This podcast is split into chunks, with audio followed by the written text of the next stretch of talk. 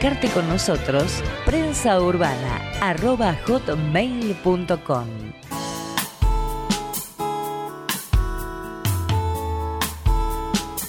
Prensa Urbana. Prensa Urbana. En Ecomedios, AM 1220.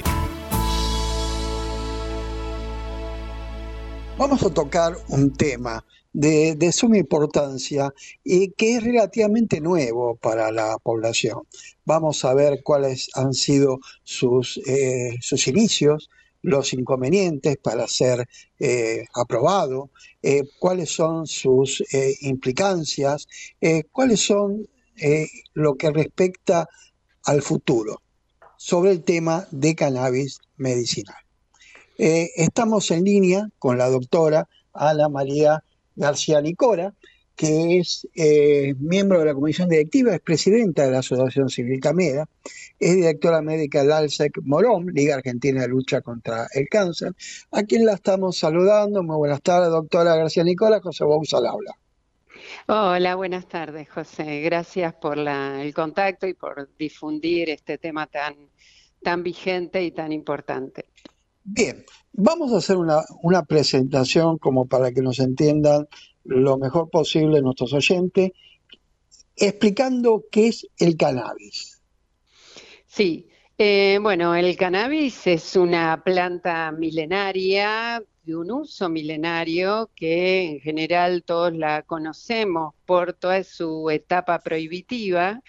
Y mm, esto es interesante porque mm, si bien tiene un uso milenario, a fines de la década del 80 eh, ha habido un advenimiento de investigaciones tanto sobre los componentes de la planta de cannabis, sobre componentes que existen en nuestro organismo que acoplan a estos componentes de la planta de cannabis, que ha hecho em, que este concepto que teníamos de sobre todo un tema de prohibición eh, comenzamos a, no sé, a poder difundir todo este nuevo conocimiento para poder abordar el tema de la planta de cannabis o todas las los sus componentes y todo el efecto biológico en a, futuro o ya qué propiedades podría tener para el tratamiento de diferentes enfermedades. Bien, está marcando la, prohibición que tuvo durante largo tiempo, una larga lucha. Eh, muchas veces hemos hecho eh, comunicaciones, notas al respecto. Eh, la planta de cannabis es la planta de marihuana. Sí, es la planta de marihuana, la que se conoce como planta de marihuana hay toda una clasificación desde el punto de vista agronómico eh, que tiene que ver con los componentes que tenga y que tiene que ver con la predominancia de diferentes componentes que tenga la planta. Tenemos que pensar que la planta tiene más de 500 componentes, dentro de los cuales hay fitocannabinoides, los más conocidos, el THC, el CBD, otros que son los terpenos, que son los que le dan el aroma a la planta, hay flavonoides, hay otros tipos de componentes. Entonces, todos estos componentes en la, predominancia que tenga también va eh, diferenciando desde el punto de vista agronómico el tipo de planta de cannabis de la que estamos hablando. Es decir, hay una variedad de plantas de cannabis y se utiliza una determinada.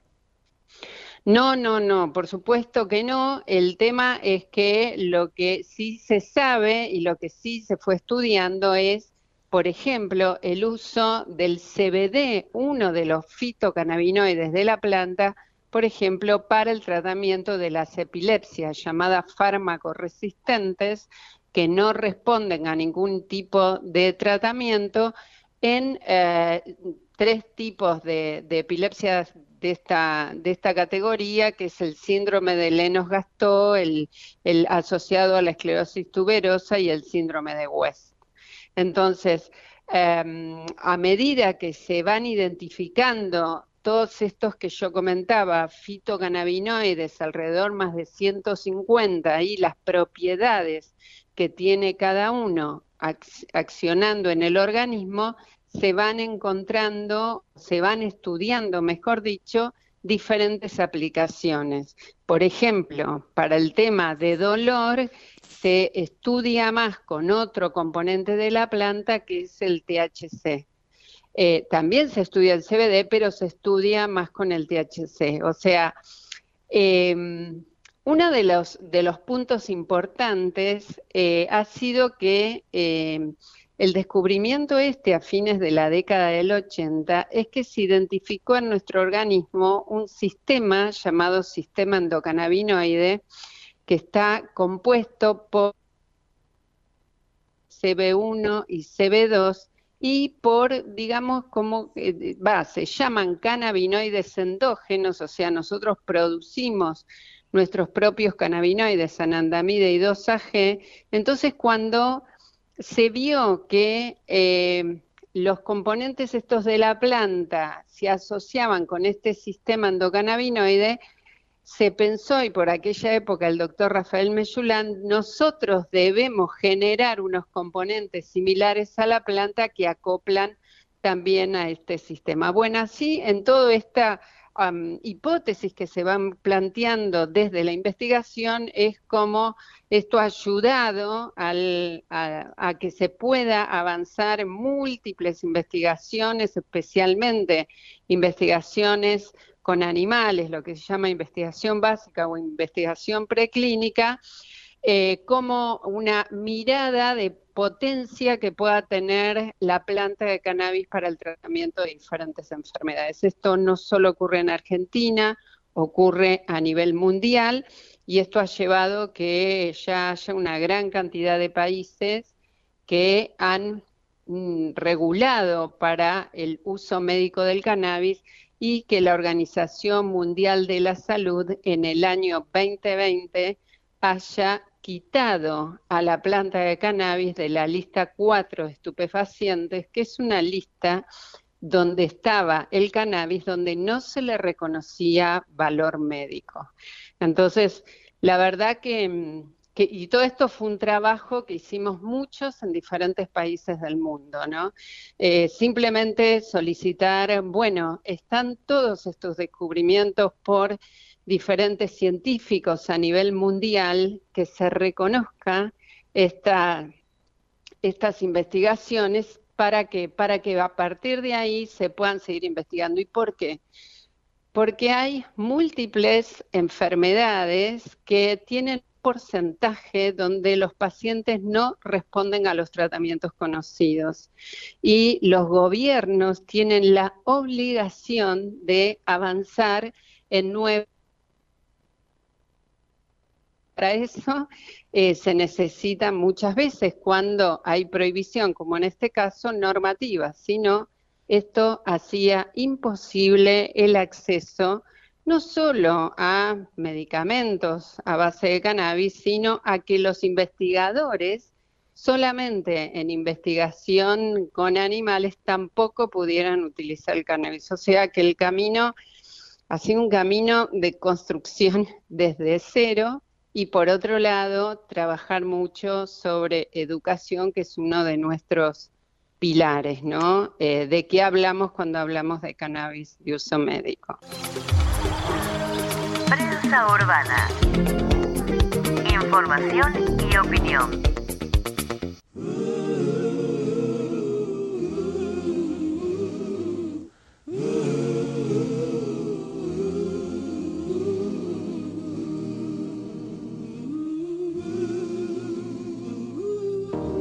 Morning, evening, friends. Here's your friendly announcer.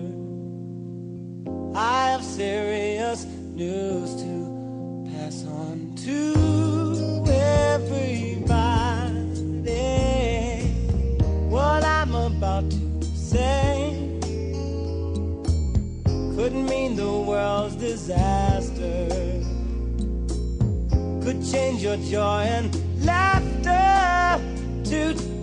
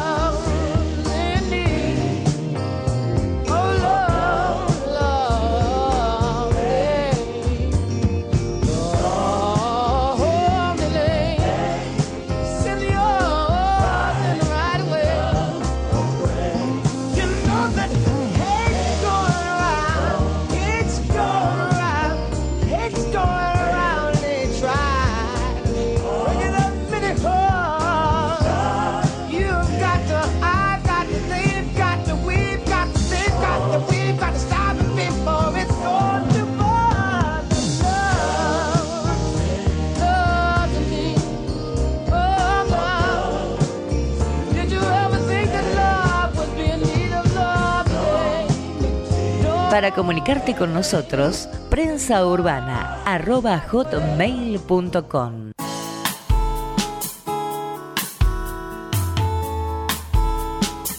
Prensa Urbana. Prensa Urbana. En Ecomedios AM 1220. La producción de cannabis medicinal, porque lógicamente eh, no deja de ser la planta de marihuana un, eh, para, para estupefacientes, ¿no? Pero eh, tiene una serie de eh, limitaciones para eh, su producción. ¿Y cómo es la producción misma? Bueno, lo que nosotros si estamos hablando de uso médico del cannabis, tenemos que hablar de que todo el proceso hasta que llega, como es un medicamento, cualquier otro, otros medicamentos, tienen que tener buenas prácticas de todo, digamos, buenas prácticas de cultivo, buenas prácticas de manufactura y buenas prácticas de elaboración. Todas estas buenas prácticas, cada hay organismos que son los encargados de regularla, de sacar resoluciones, de sacar normativas. Así tenemos, por ejemplo, el INASE, el Instituto Nacional de la Semilla, que tiene gran cantidad de regulaciones en todo lo que es semillas, en todo lo que es cultivo, eh, en, todo lo inherente a la parte de cultivo. Y tenemos en, también en todo el manejo de la manufactura, en todo lo que es seguridad, porque estamos hablando de que necesitamos un producto seguro y de calidad. Eh, también interviene las, el, organismo que tiene que regularlo, que en el caso de Argentina es el ANMAT. Y entonces ahí tenemos buena, buenas prácticas de calidad de elaboración de especialidades medicinales. Entonces, hay toda una cadena de control en esto que es muy específica y de cada área que regula, hoy tenemos dos especialidades medicinales, o sea, medicamentos que tienen eh, un nombre comercial, que es el Combupidiol de Aleph y el Cambis de Lea. Estos están autorizados por ANMAT como una especialidad medicinal, se llama un medicamento, se necesita doble receta y se retira por la farmacia, se tramita ante la obra social y demás. Hay otra categoría que ha salido por una resolución el año pasado, que es la resolución 781. Este año, no, salió el año pasado, pero este año tenemos producto, que es el producto vegetal. O sea, eh, no existía en Argentina esta denominación para ningún tipo de eh, de medicamento de producto. No existía, existían los productos herbarios y el cannabis no entraba dentro de esa categoría se creó una nueva categoría, y esto ha pasado en otros países también, que se llama producto vegetal, que tiene diferencias también con la especialidad medicinal.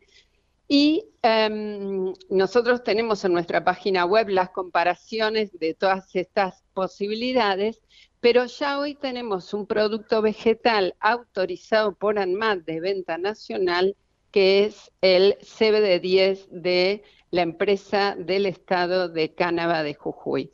Indicaciones son diferentes. La especialidad medicinal del medicamento tiene como indicación en su prospecto epilepsia refractaria en los síndromes que comenté y el producto vegetal va por prescripción médica de acuerdo a consideración del médico. Unas necesitan ensayo clínico, otras no, por eso hay varias especificaciones en todo esto, pero lo que voy diciendo es de, de que desde que se cultiva la planta y todos los procesos regulativos que tiene diferentes entes, hasta la, el producto que sale y hasta también se ha hecho una normativa también diferente, que es la del ReproCan, que es el cultivo, el autocultivo, ¿no? Un cultivo por terceros, que ahí no hay ningún tipo de, de control, lo único, el médico le, le, sugiere al paciente el análisis de los componentes. La verdad que con nosotros como organización siempre lo que decimos, vamos hacia el producto seguro, y de calidad y que demuestre que sea eh, eficaz para la, terapia que, que uno quiere, que uno, la enfermedad que uno quiere tratar, más allá de que se está en estudio gran cantidad de, de patologías, ¿no? De acuerdo. Ahora, finalizando ya el diálogo por hoy, me gustaría retomarlo próximamente. Eh, ¿Cuáles son los lugares en Argentina donde está utilizado su cultivo y quiénes son los que lo producen? Sí, hay varias provincias que tienen como Cánaba de Jujuy, que tienen, eh, son empresas del Estado, empresas públicos privadas.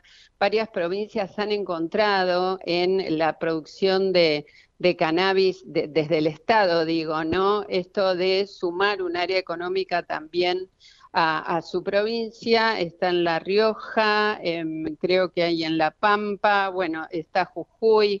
eh, la verdad que ahora el listado no lo recuerdo, pero hay varias provincias porque aparte hay, em, hay eh, algunos eh, proyectos que son proyectos más chicos y que dependen en algunos casos también de investigadores de CONICET que están haciendo cultivo, pero con el cultivo también manufactura y elaboración. Por eso digo, hay gran cantidad de proyectos porque aparte hubo una convocatoria por parte del Ministerio de Ciencia y Técnica donde se, ya el año pasado donde se podían aplicar estos proyectos. Así que eh, no, la verdad que en ese sentido hay un empuje muy importante y hay que pensar aparte que el que una de las cosas que se ha dado este año es la regulación de la ley 27669, que es la ley de industrialización del cáñamo industrial y del cannabis medicinal, por lo cual ha abierto también la posibilidad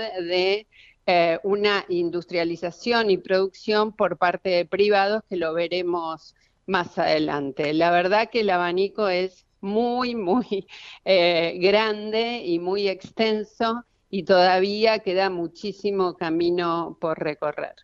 Doctora Ana María García Nicola, le agradecemos que nos acompañe en Prensa Urbana. Le vuelvo a, a, comentar, me gustaría tenerla nuevamente en el programa para ampliar sobre este tema, que quedaron muchos puntos como para seguir hablando. Eh, nuestro sí. agradecimiento nuevamente y hasta la próxima oportunidad. Bueno, muchísimas gracias y los invitamos a navegar por nuestras redes y nuestra y nuestra web y solo comentarles que el próximo jueves estaremos haciendo un webinar sobre el impacto del consumo de cannabis en la población infanto-juvenil adolescente por el grupo Anima, que es un grupo de psiquiatras que acompañan a jóvenes en situación de consumo problemático. Vamos a recordar la institución CAMEDA, Cannabis Medicinal Argentina, que puede entrar en las redes eh, y buscar mayor información. Bueno, muchísimas gracias. ¿eh? Muy buenas, buenas tardes. tardes. Prensa Urbana. Información y opinión.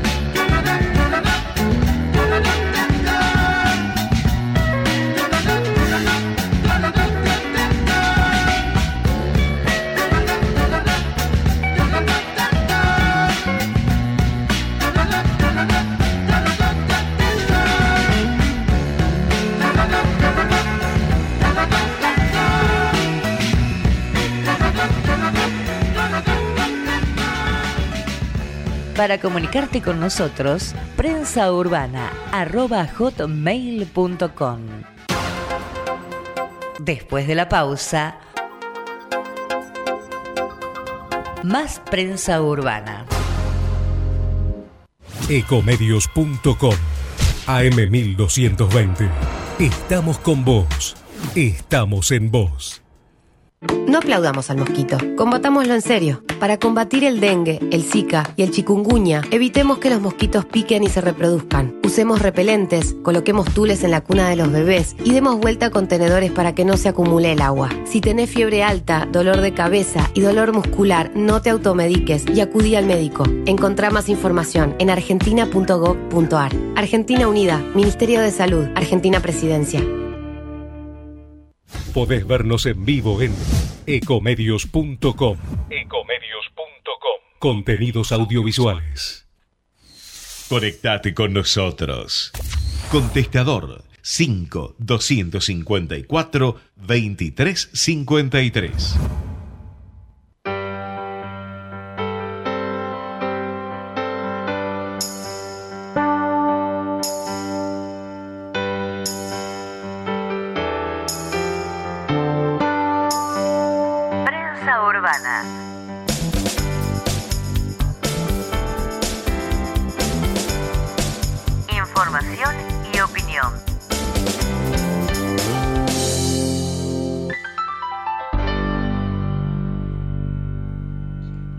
Notas en diferentes ocasiones sobre el dengue. Lo explicamos con diferentes especialistas y comunicamos hace un tiempo que la vacuna del laboratorio Takeda ya iba a estar disponible en muy corto tiempo en Argentina. Ese corto tiempo ya se alcanzó. Durante el mes de noviembre ya está a disposición la vacuna para aquellos que deseen eh, inocularse con la misma. Vamos a hablar sobre este tema con el doctor Tomás Orduna, que es médico infectólogo tropicalista, ex jefe de medicina tropical y medicina del viajero del Hospital Muniz y miembro del Comité Científico de Fundación Mundo Sano. Buenas tardes, doctor Orduna. José Bouza le habla. ¿Qué tal? ¿Cómo le va, señor José? Un gusto saludarlo y un gusto también estar acá con la audiencia. Doctor, eh, ¿le puedo pedir una brevísima explicación nuevamente del dengue para aquellos que no nos han escuchado en las oportunidades que hemos hecho nota al respecto?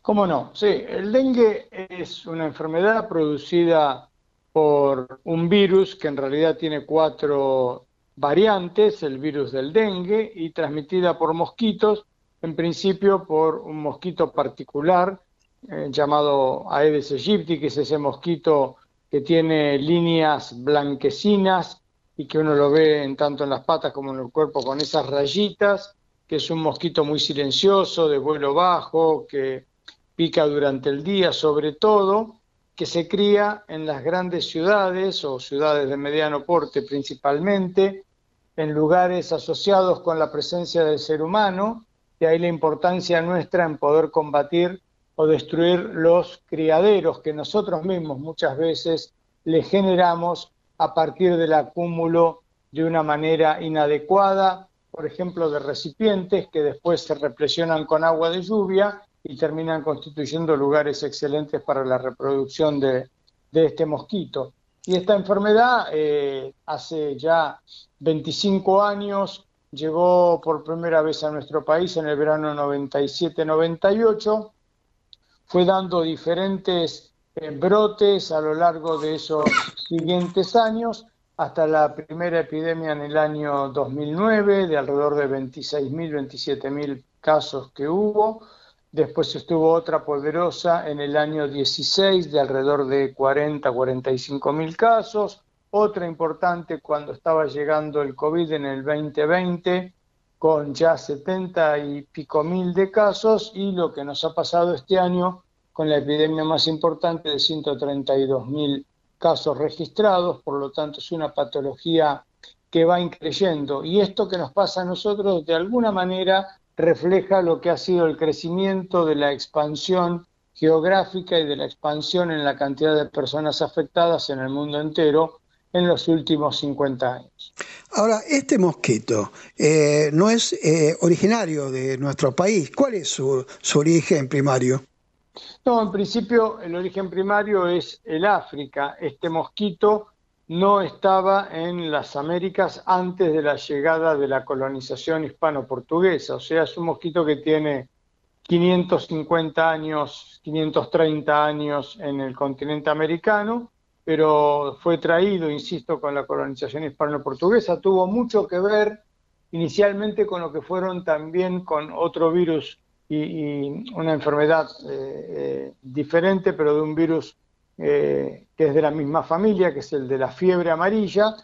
Este virus también fue traído en conjunto con los mosquitos Aedes aegypti desde el África.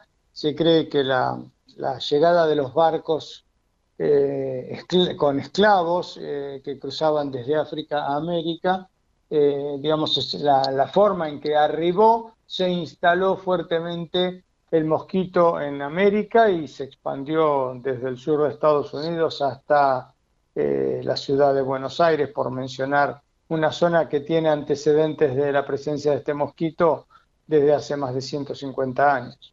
Las fumigaciones no alcanzan al control de, de esta eh, cantidad de mosquitos que está acercándose cada vez más a las grandes urbes.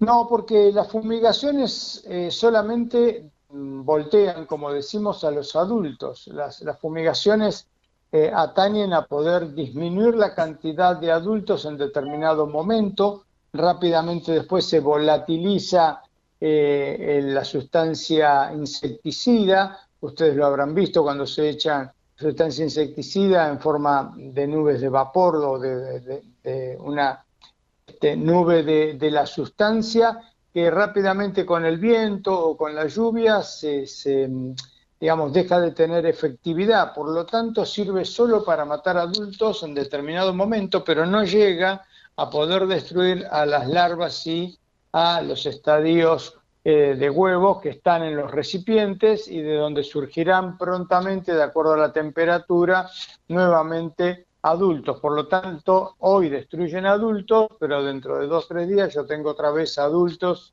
y, digamos, este, no está la sustancia en el medio ambiente para poder destruirlos. Así que es mucho más importante ir directamente a evitar la presencia de los criaderos. La vacuna contra el dengue que presenta el laboratorio Takeda, eh, ¿tiene algún tipo de, de contraindicación para aquellos que se lo aplican? ¿Hay alguna eh, resiliencia que puede llegar a tener en la aplicación?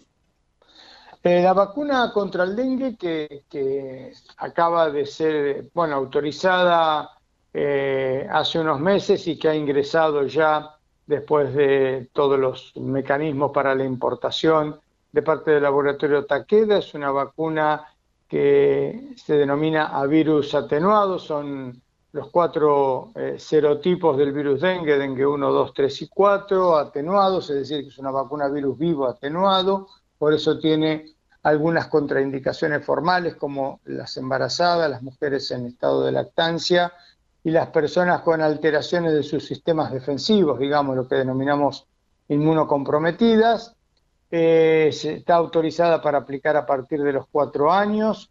No hay límite de edad en, nuestro país o en Europa. Se autorizaron sin límites de edad. En algunos otros países el límite de edad es los 60 años.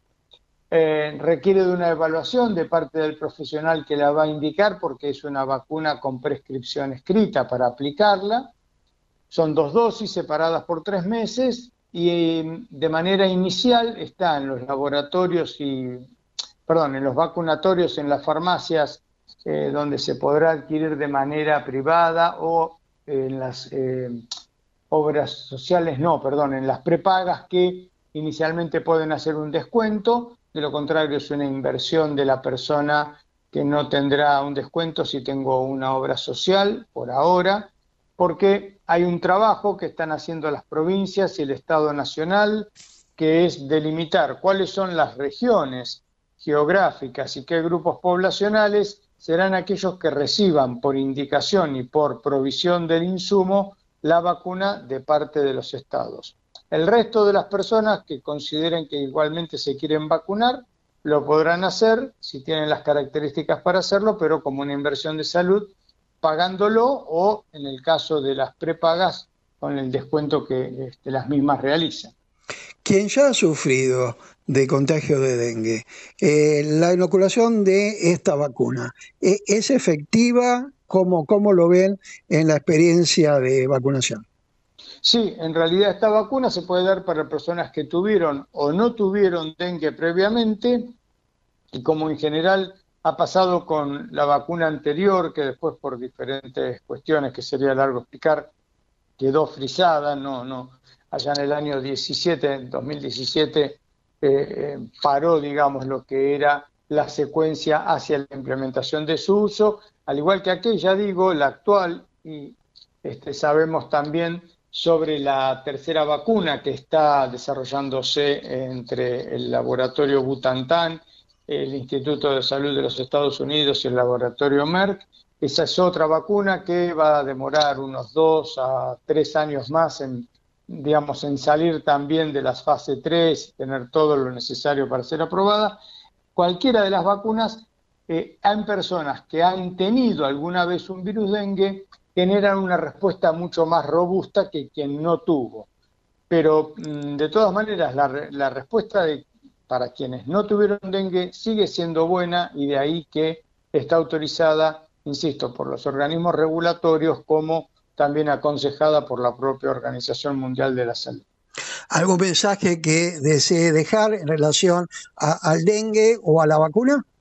Sí, que básicamente la vacuna, que es absolutamente bienvenida, es una nueva herramienta que se suma al resto de las herramientas que tenemos para hacer frente al dengue, que por un lado tiene que ver con evitar lo que mencionábamos, los lugares donde se crían, los lugares donde el mosquito pueda reproducirse, por lo tanto, eso es una tarea de cada uno de nosotros que tenemos que hacer en nuestras casas, en nuestro entorno, que se tiene que hacer de manera comunitaria, porque si yo lo hago y mi vecino no lo hace o viceversa, no alcanza porque los mosquitos tienen un radio de vuelo de 80 a 100 metros, por lo tanto es una tarea que tenemos que hacer entre todos y a su vez igual, como puede haber casos, como puede haber brotes, tenemos que tener preparado lo que es la respuesta con buena infraestructura sanitaria, recursos humanos eh, capacitados y por supuesto bien pagados para que haya una dignidad de los que trabajan en salud, insumos, eh, tiene que haber toda una actitud de comunicación para alertar a que las personas ante una situación de quiebre de su salud consulten. Eh, y por supuesto, en todo esto, el agregado de una vacuna eficaz, por supuesto, insisto, es una herramienta muy poderosa que se suma y que de a poco empezará a tener su impacto. Doctor Tomás Ordola, muchísimas gracias por haber traído el tema del dengue y hasta la próxima oportunidad que podamos dialogar. Un gusto, que esté usted muy bien. ¿eh? Buenas Adiós. Prensa urbana. Información y opinión.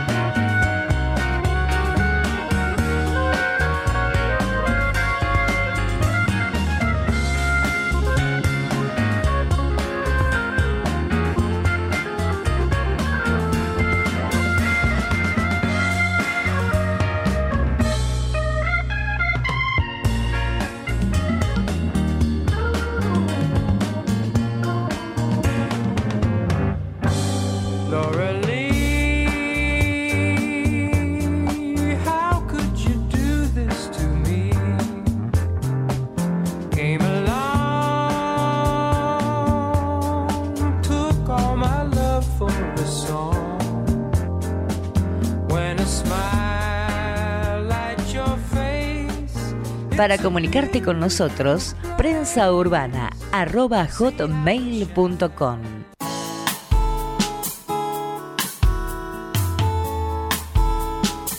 Prensa Urbana. Prensa Urbana.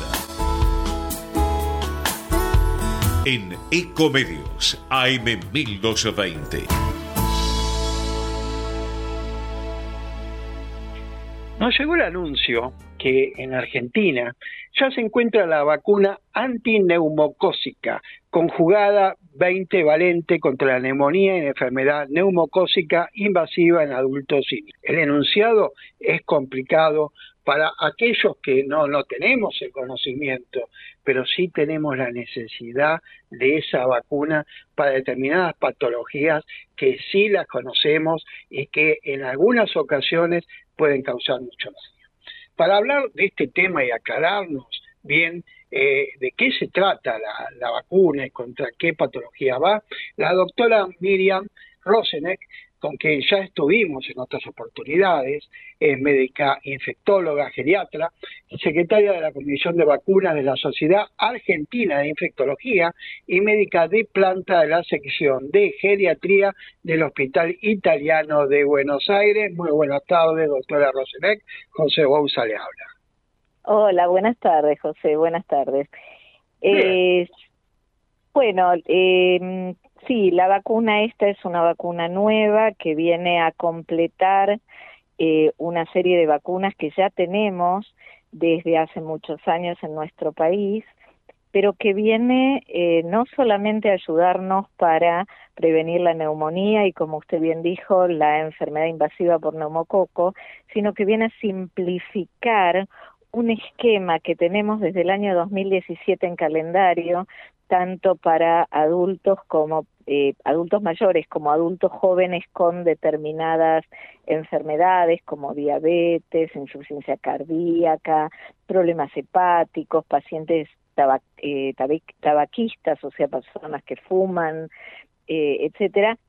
Y este esquema era un esquema de dos vacunas diferentes que se daba primero, se da, porque de hecho hasta ahora, mientras no llegue la otra vacuna al, a, la, a la disponibilidad del público, todavía estamos usando este esquema, en donde teníamos una vacuna que tiene, eh, que es muy parecida a la nueva, se llama 13 valente, o sea que tiene 13 eh, gérmenes diferentes, todos causantes de la neumonía, y al año la, otra vacuna de 23 gérmenes diferentes como para completar ese esquema. Esto es tan complicado como suena para la, este, la cuestión operativa y eso también creemos que tiene que ver con que hay muy mala cobertura vacunal en nuestros pacientes.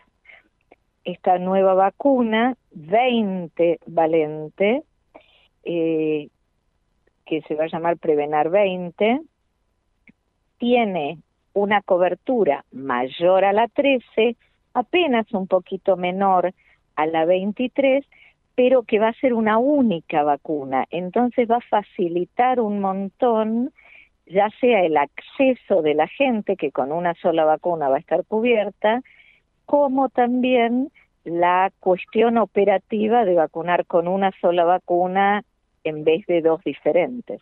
Ahora, eh, la vacuna que teníamos, ¿estaba incluido en el calendario de vacunación nacional?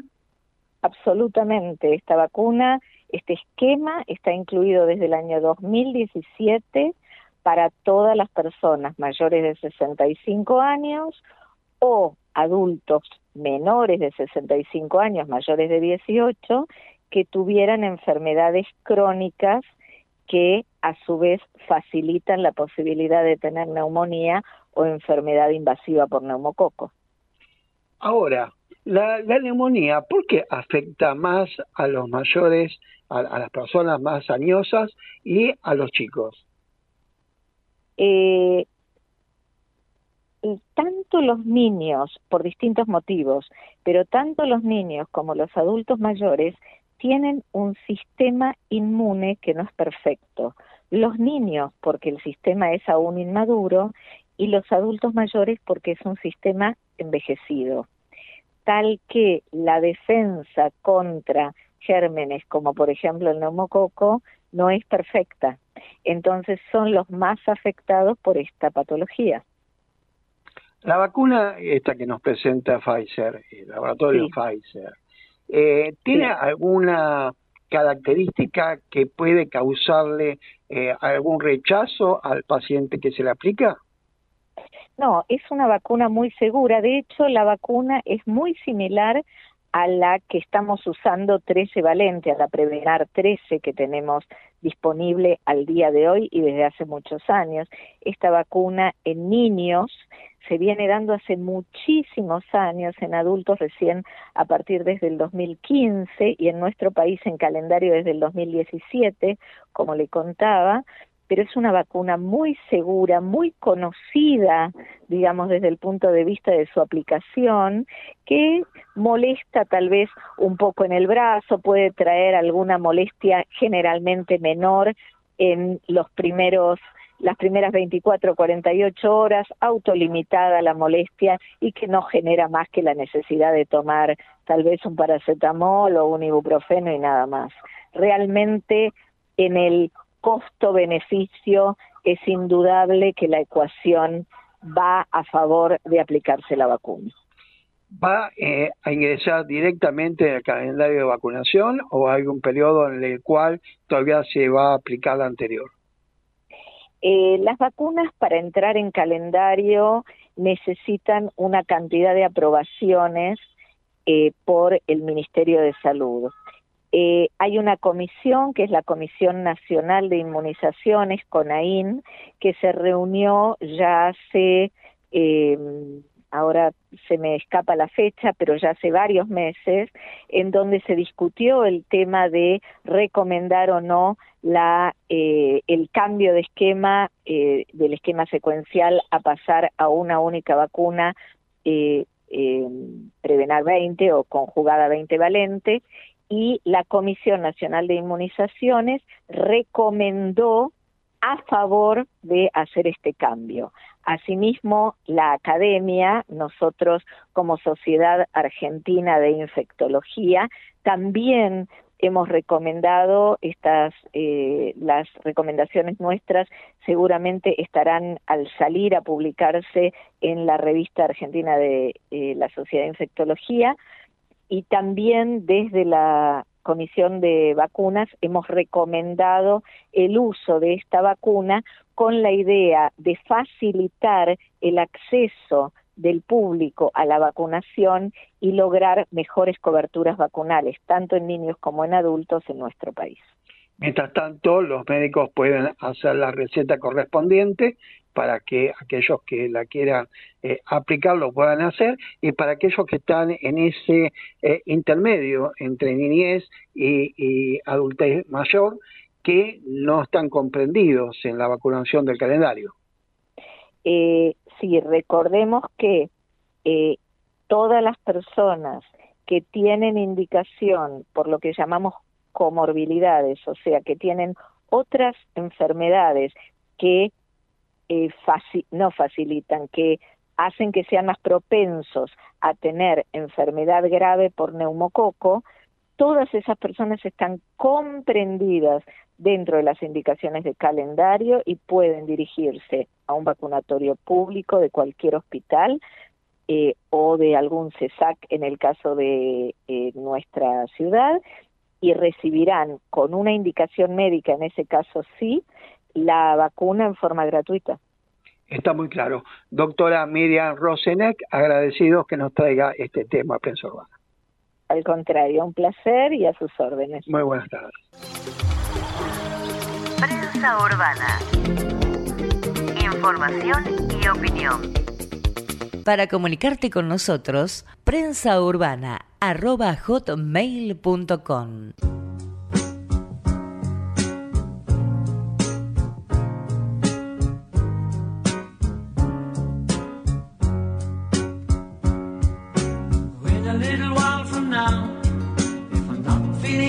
sound, I promise myself to treat myself. and visit a nearby tower and climbing to the top will throw myself off in an effort to make clear to whoever what it's like when you're shattered, left standing in the lurch at a church where people saying, My God, that's tough. She stood him up.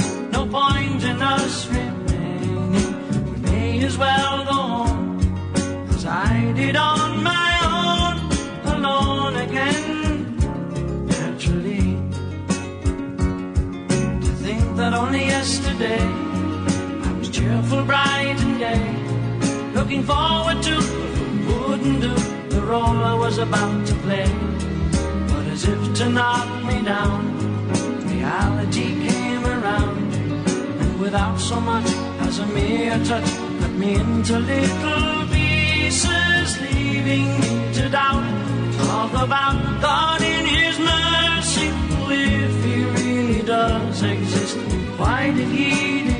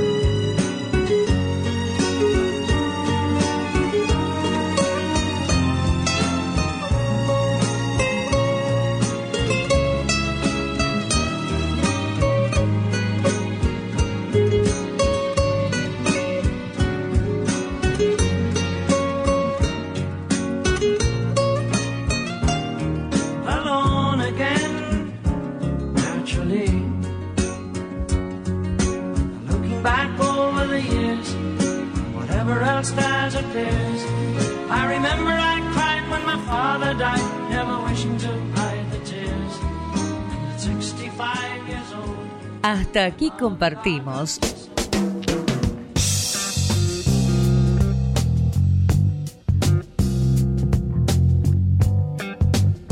Prensa Urbana.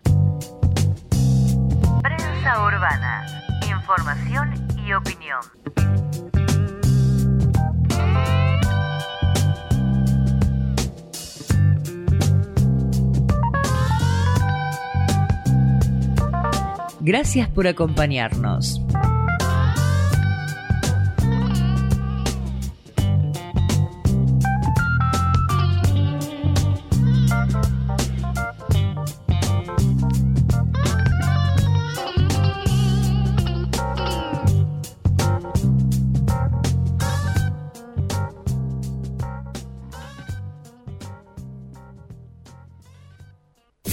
Desde Buenos Aires, transmite LRI 224, AM 1220, Ecomedios